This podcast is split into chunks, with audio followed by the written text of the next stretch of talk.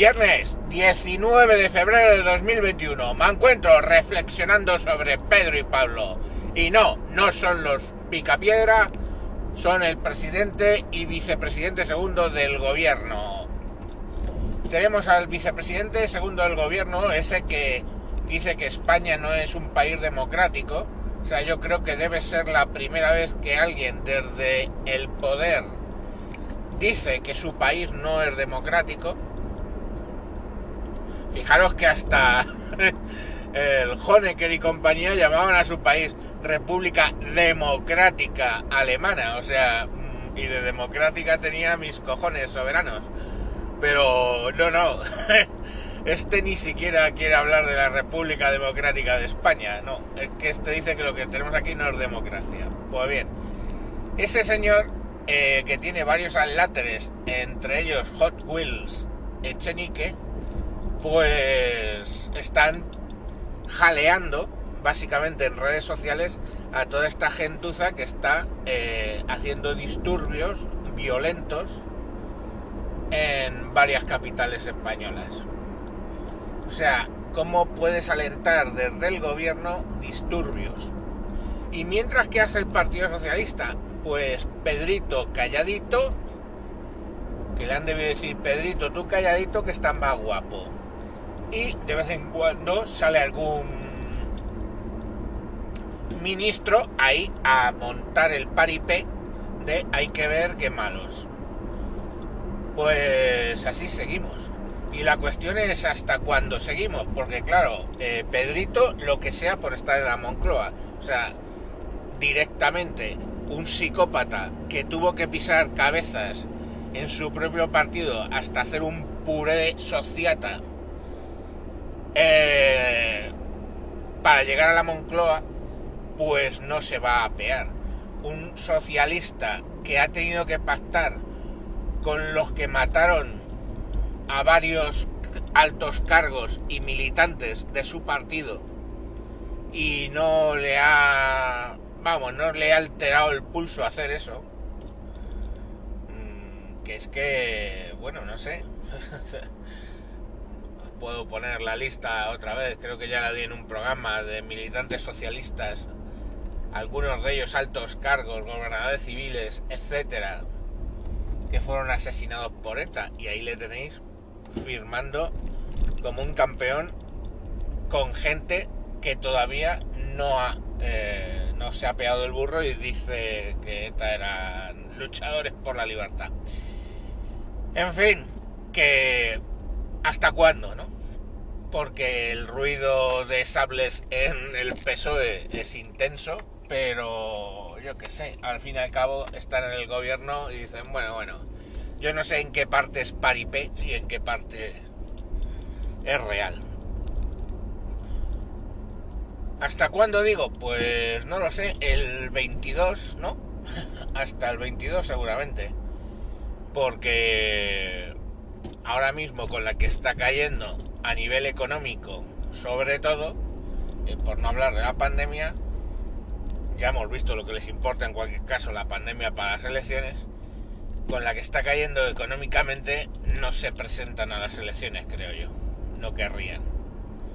Entonces, claro, si disuelven la coalición, pues lógicamente mm, lo siguiente es ir a elecciones. Y mientras tanto, ¿qué está haciendo el Partido Popular? ¡Ay, qué popular soy! Me soy tan popular como el Rubius. Me voy a cambiar de casa porque es que los fans no me dejan vivir. Vienen siempre ahí a la calle Génova y me dicen cosas.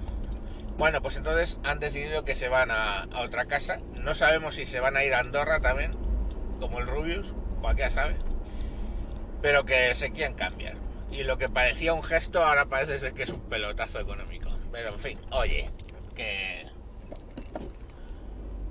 en este país eres libre de vender tu casa si te sale de los cojones. De momento. De momento eres libre de hacerlo. Pero bueno, ¿qué, ¿qué, hacen estos?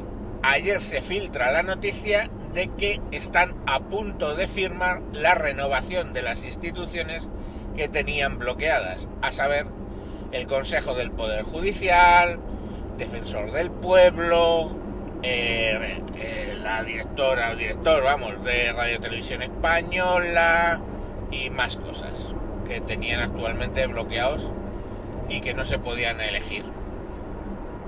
No sé, no, el director del Consejo de Radio Televisión Española.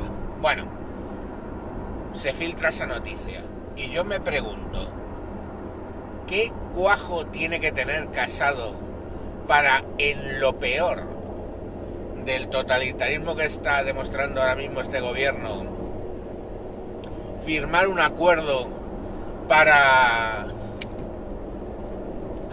para renovar los cargos. O sea, eh, yo creo que el PP está haciendo todo lo posible por desaparecer. Y si eso es lo que quieren, sinceramente, yo lo que haría no es ya un cambio de domicilio social, sino directamente un cambio de partido. Disuelvo el PP, monto un partido nuevo, que será el, no lo sé, el NP, y directamente pues adelante, porque es que eh, lo que están haciendo es básicamente disolverse. Y oye, mmm, todo el voto que escapa del PP, pues ya sabéis dónde va.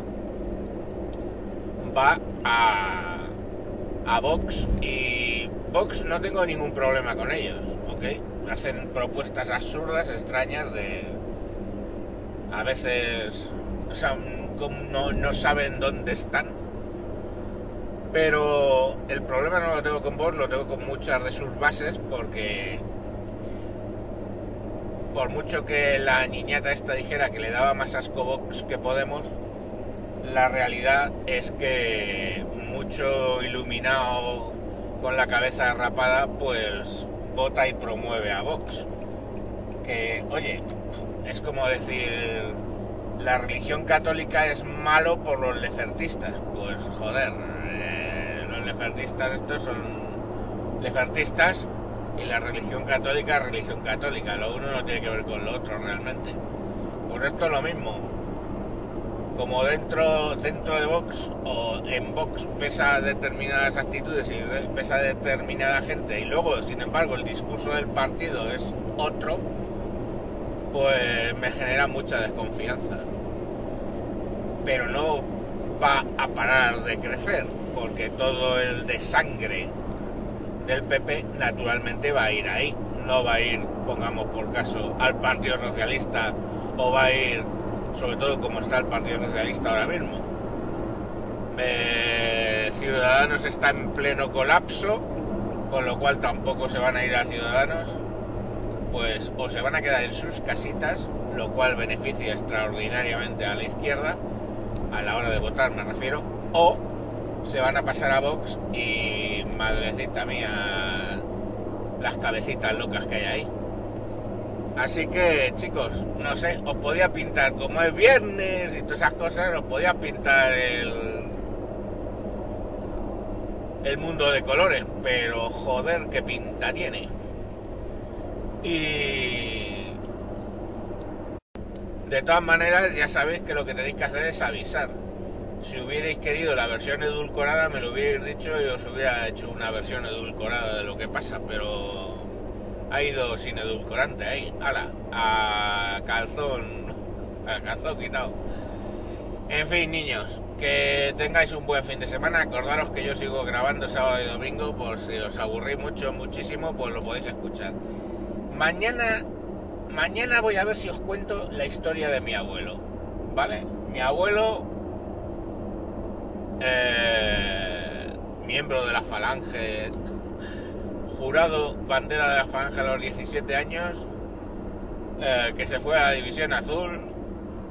Y bueno, tiene una historia muy curiosa. El hombre ya murió, paz descanse, en gloria esté. Pero tiene una, una historia curiosa y a ver si os la cuento mañana. Venga, chao, chao. Adiós.